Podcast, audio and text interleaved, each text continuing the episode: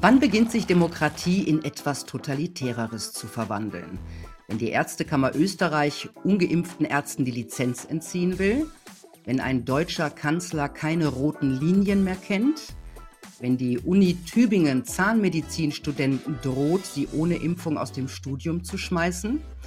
Wenn eine Spritze das Einzige ist, was an einem Menschen noch zählt? Wenn man ohne nichts isst und aussortiert wird? Für uns alte Semester ist das schon schlimm genug.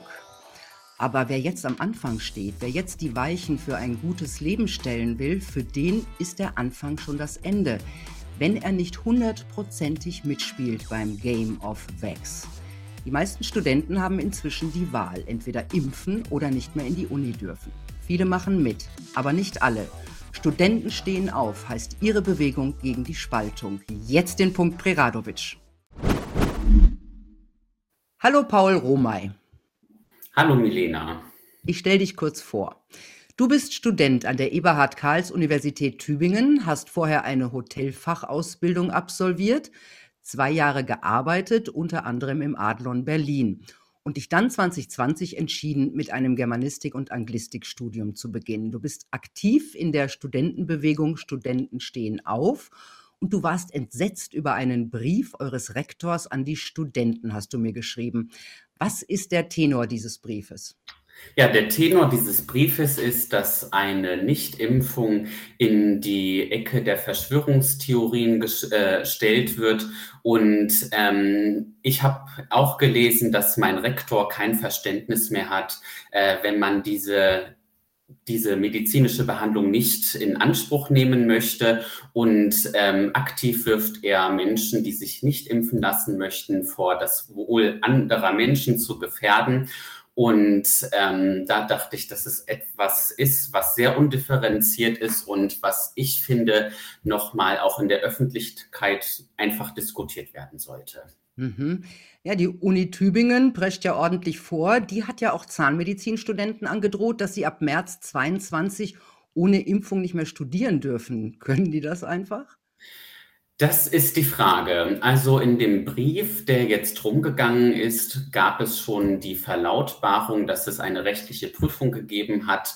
Und zwar genau gesagt, dass es legal sei, äh, mit dem Hinweis darauf, dass für Care-Berufe ähm, dazu zählen halt auch beispielsweise die Zahnmedizin, Allgemeinmedizin und die Pflege, dass dort eine Impfpflicht in Deutschland gelten soll und deswegen das als vorbereitende Maßnahme an der Universität umsetzbar sei.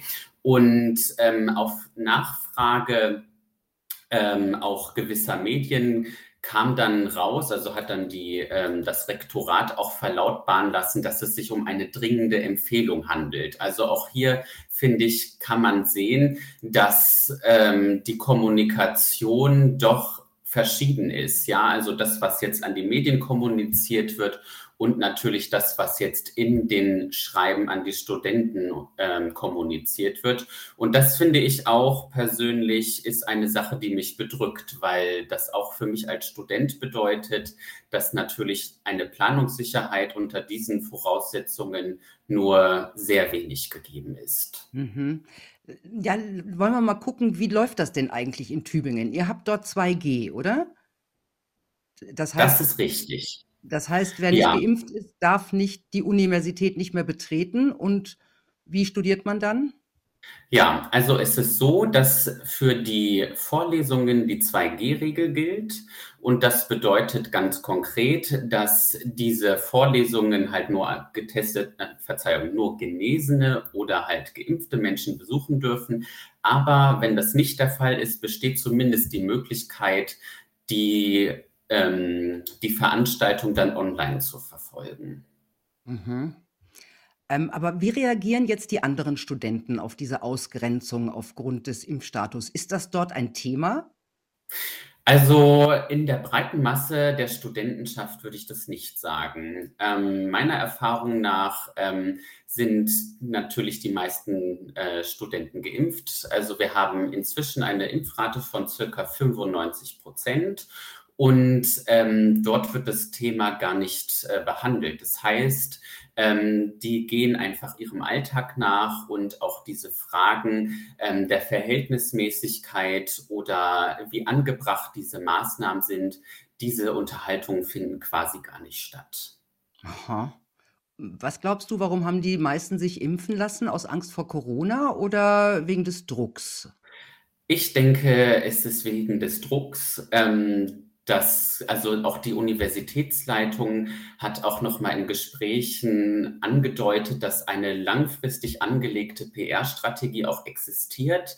Das heißt, man hat auch Impfappelle per Brief zu jedem einzelnen Studenten geschickt und ähm, es wurde darin in Aussicht gestellt, quasi als Heilversprechen, wenn man diese Impfung quasi äh, nimmt, dass dann die Wahrscheinlichkeit höher ist, dass dann auch die Veranstaltungen in Präsenz stattfinden können. Und ähm, auch diese Vorbereitung ähm, fand schon seit ähm, Anfang der Corona-Zeit schon statt und war dann auch in regelmäßigen Abständen präsent.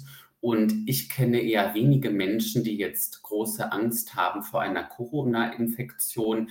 Ähm, allerdings kam häufig das Argument, äh, sie wollten ihr Leben zurück und natürlich dann auch ähm, in Präsenz dann die Veranstaltung besuchen können. Mhm.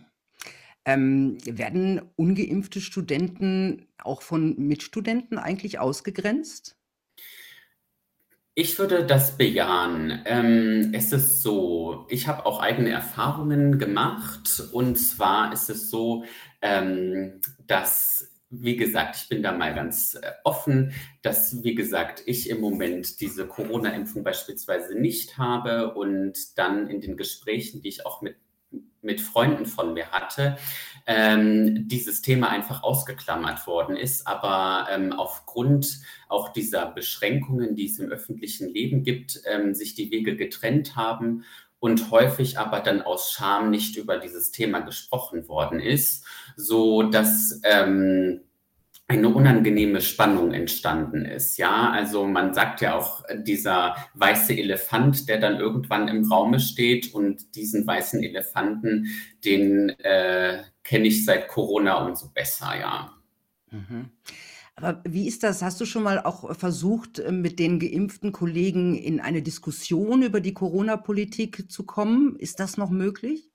Ja, das ist äh, im Moment recht schwierig. Ähm, ich hatte es gewagt, bei, also ich wohne in einem Studentenwohnheim und ich habe es gewagt, eine Zulassungsstudie von den neuartigen Impfstoffen einmal zu veröffentlichen, einmal von dem BioNTech-Impfstoff äh, Comirnaty und habe einfach darauf hingewiesen, dass es einen Unterschied zwischen einer relativen und einer absoluten Risikoreduktion gibt und ähm, ja, erstmal vorab, ich denke, die Universität sollte die einzelnen Studenten dazu befähigen, selbstständig zu denken und sich ein eigenes Urteil zu bilden, ähm, um dann auch quasi im Berufsleben ähm, auch anspruchsvollere Aufgaben erledigen zu können. Das vorab. Jedenfalls wurde ich dann direkt der Fake News bezichtigt, ohne dass dann ähm, versucht worden ist, diese Inhalte erstmal zu verstehen.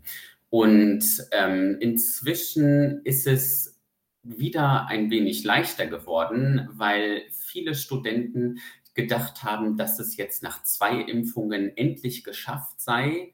Jedoch merken jetzt viele, dass es dann doch nicht das Ende der Fahnenstange ist und auch ähm, ja, seit der jüngeren Zeit wieder in den Genuss der äh, Schnelltests gekommen ist und auch so gemerkt hat, ähm, dass wieder ein neuer Druck ist, natürlich, um auch wieder eine neue Impfung dann zu bekommen, damit dann die Tests auch wieder wegfallen können. Und das kam auch für viele sehr unangenehm.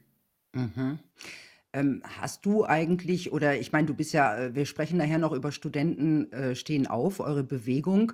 Spürt ihr auch echte Feindseligkeit, also so richtige böse?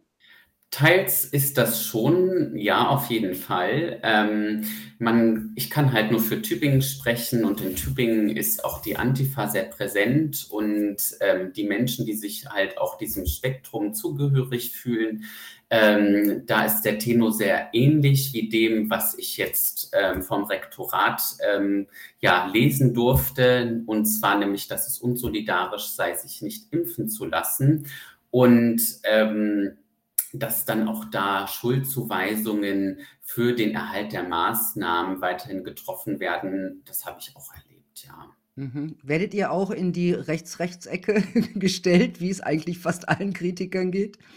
Also dieses, diese, dieses Framing ist mir durchaus bekannt, ja. Und ähm, ich würde das bisschen differenzierter sehen, weil die meisten Einordnungen in dieser Ecke ähm, habe ich persönlich eher ähm, von Gleichaltrigen dann erlebt, ja. Wirklich verrückt, oder? Das Ja. sind so bekloppte Zeiten. Wie, aber wie ist es denn bei dir in der Familie? Weil man hat ja, man hört ja viel von ähm, großen Zwistigkeiten, wo Menschen, die sich nicht impfen lassen möchten, gar nicht mehr zur Familie kommen dürfen, nicht mehr eingeladen werden. Wie ist es bei dir? Ja, also bei mir ist es so, dass meine Familie dann der staatlich, ich sag mal, dem staatlichen Narrativ doch folgt und ähm, die, die vorgeschlagenen Gesundheitsmaßnahmen auch so für richtig erachtet. Jedoch ist uns äh, seit Anfang an wichtig, dass wir uns weiterhin unterhalten. Und auch in jüngster Zeit habe ich mit meinem Vater gesprochen und war dann doch ganz ähm, ja, ange getan im positiven Sinne, weil er meinte, er hätte gedacht, es hätte den Freedom Day im November gehen können und meinte, dass er da in seiner Vorstellung vielleicht etwas naiv gewesen ist. Und ähm, das ist auch immer mein Ansatz, wertschätzend auch mit meiner Familie gerade umzugehen und ähm, einfach auch wirklich zu verstehen, aus welchen Gründen ähm, gewisse Ansichten auch zustande kommen. Mhm. Kommen wir nochmal zurück zur Uni. Also Universitäten waren ja im Grunde früher Orte der Diskussion, in denen ja Denken gelehrt wurde. Also im Grunde sollte den jungen Menschen ja beigebracht werden, selbstständig zu denken. Ähm, wie, wie ist das heute? Wie empfindest du Universität heute?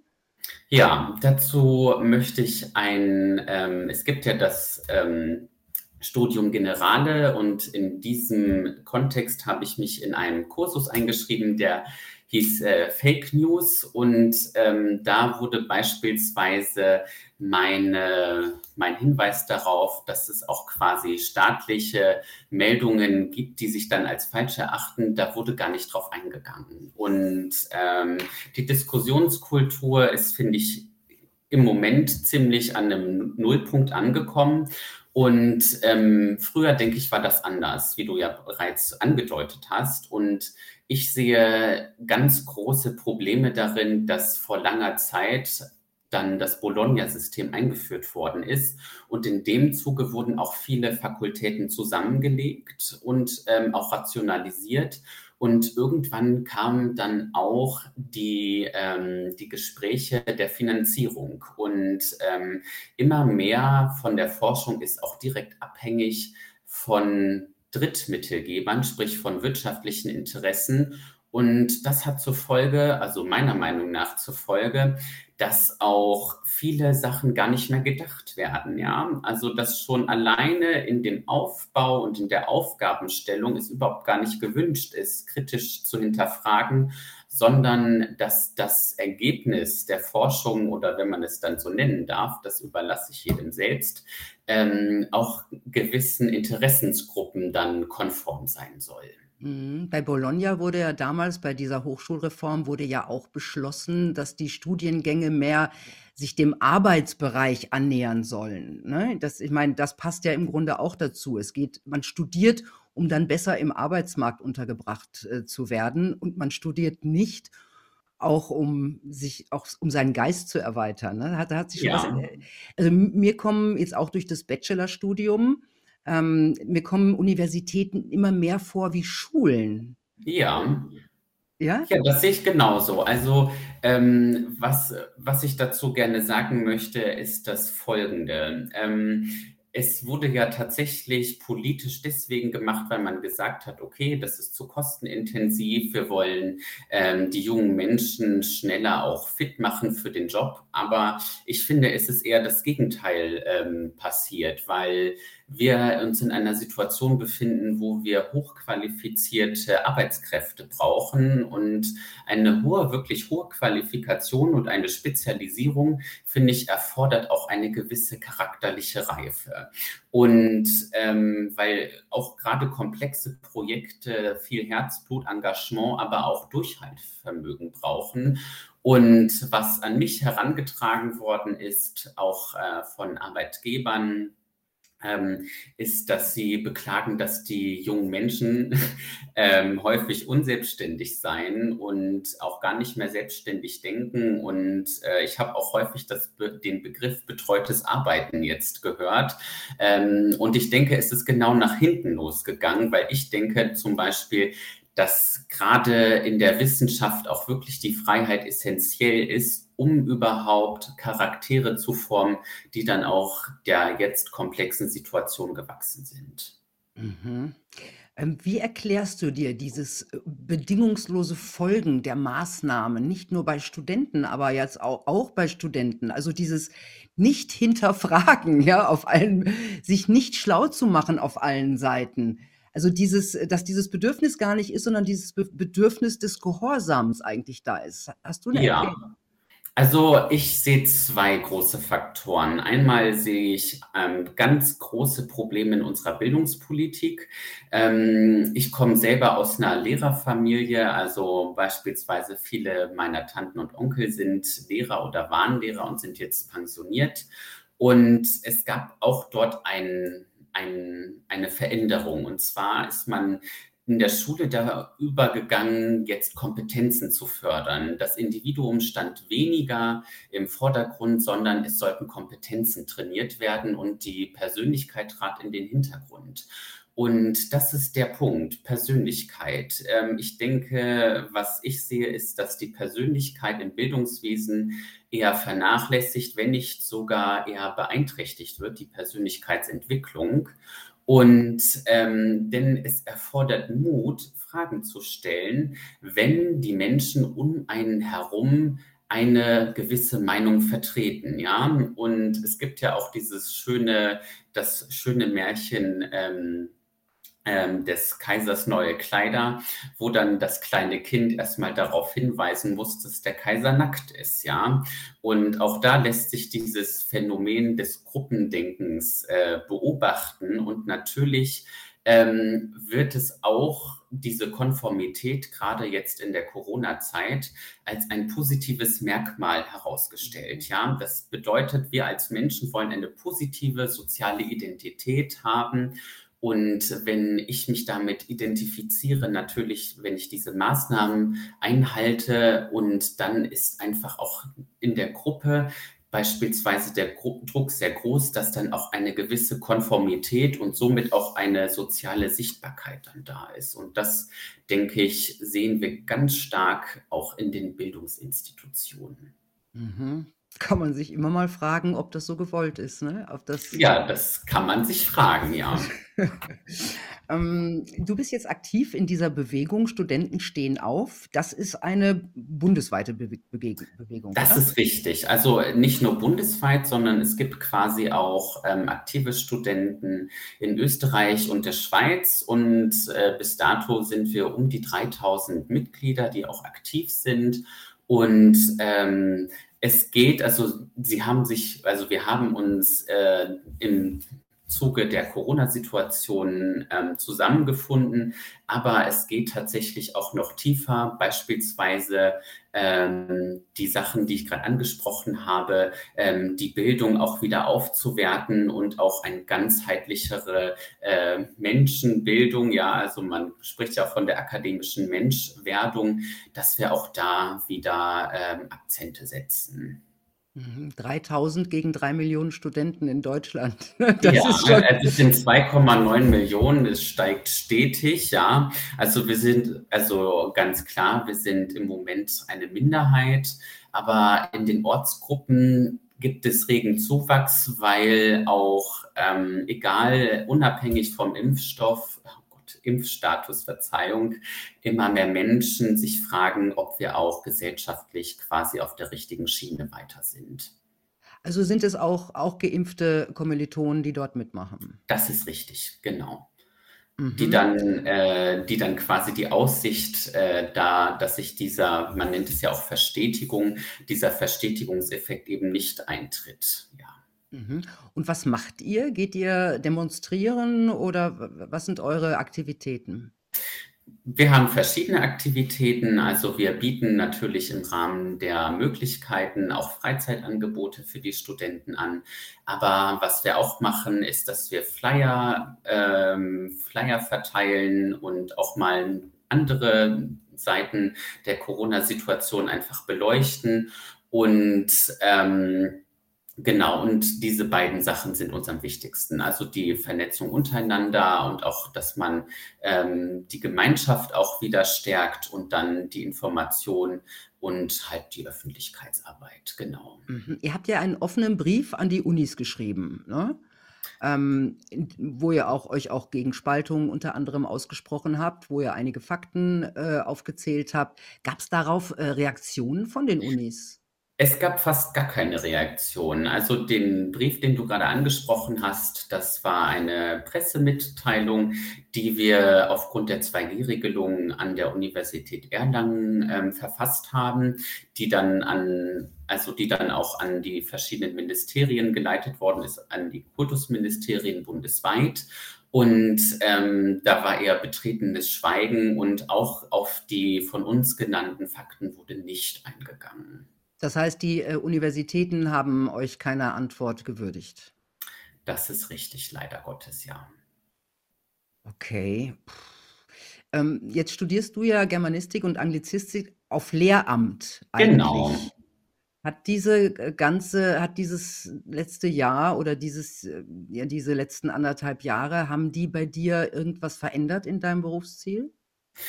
Das ist tatsächlich der Fall. Ähm, ich persönlich ähm, kann und werde auch Dinge nicht umsetzen, hinter denen ich nicht stehe und stehe vor einer Neuorientierung und ähm, gucke gerade, dass ich ähm, im Bereich Sozialpsychologie und Öffentlichkeitsarbeit dann den Studiengang gerade suche und da bin ich auch in der Orientierungsphase, auch weil ein Anstellungsverhältnis unter diesen Umständen beim Staat für mich nicht in Frage kommt.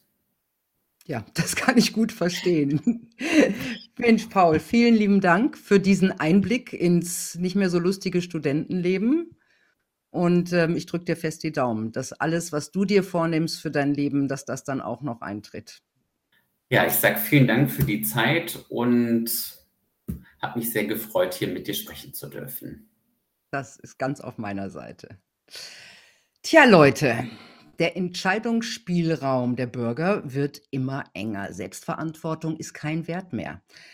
Wir werden unmündig gehalten und immer mehr unmündig gemacht wie Kinder. Und Politiker, Funktionäre und Mitmenschen gefallen sich in der Rolle der Erziehungsberechtigten. Und ich befürchte, sie werden nicht aufhören, sondern austesten, wie weit sie gehen können und wie weit wir sie gehen lassen.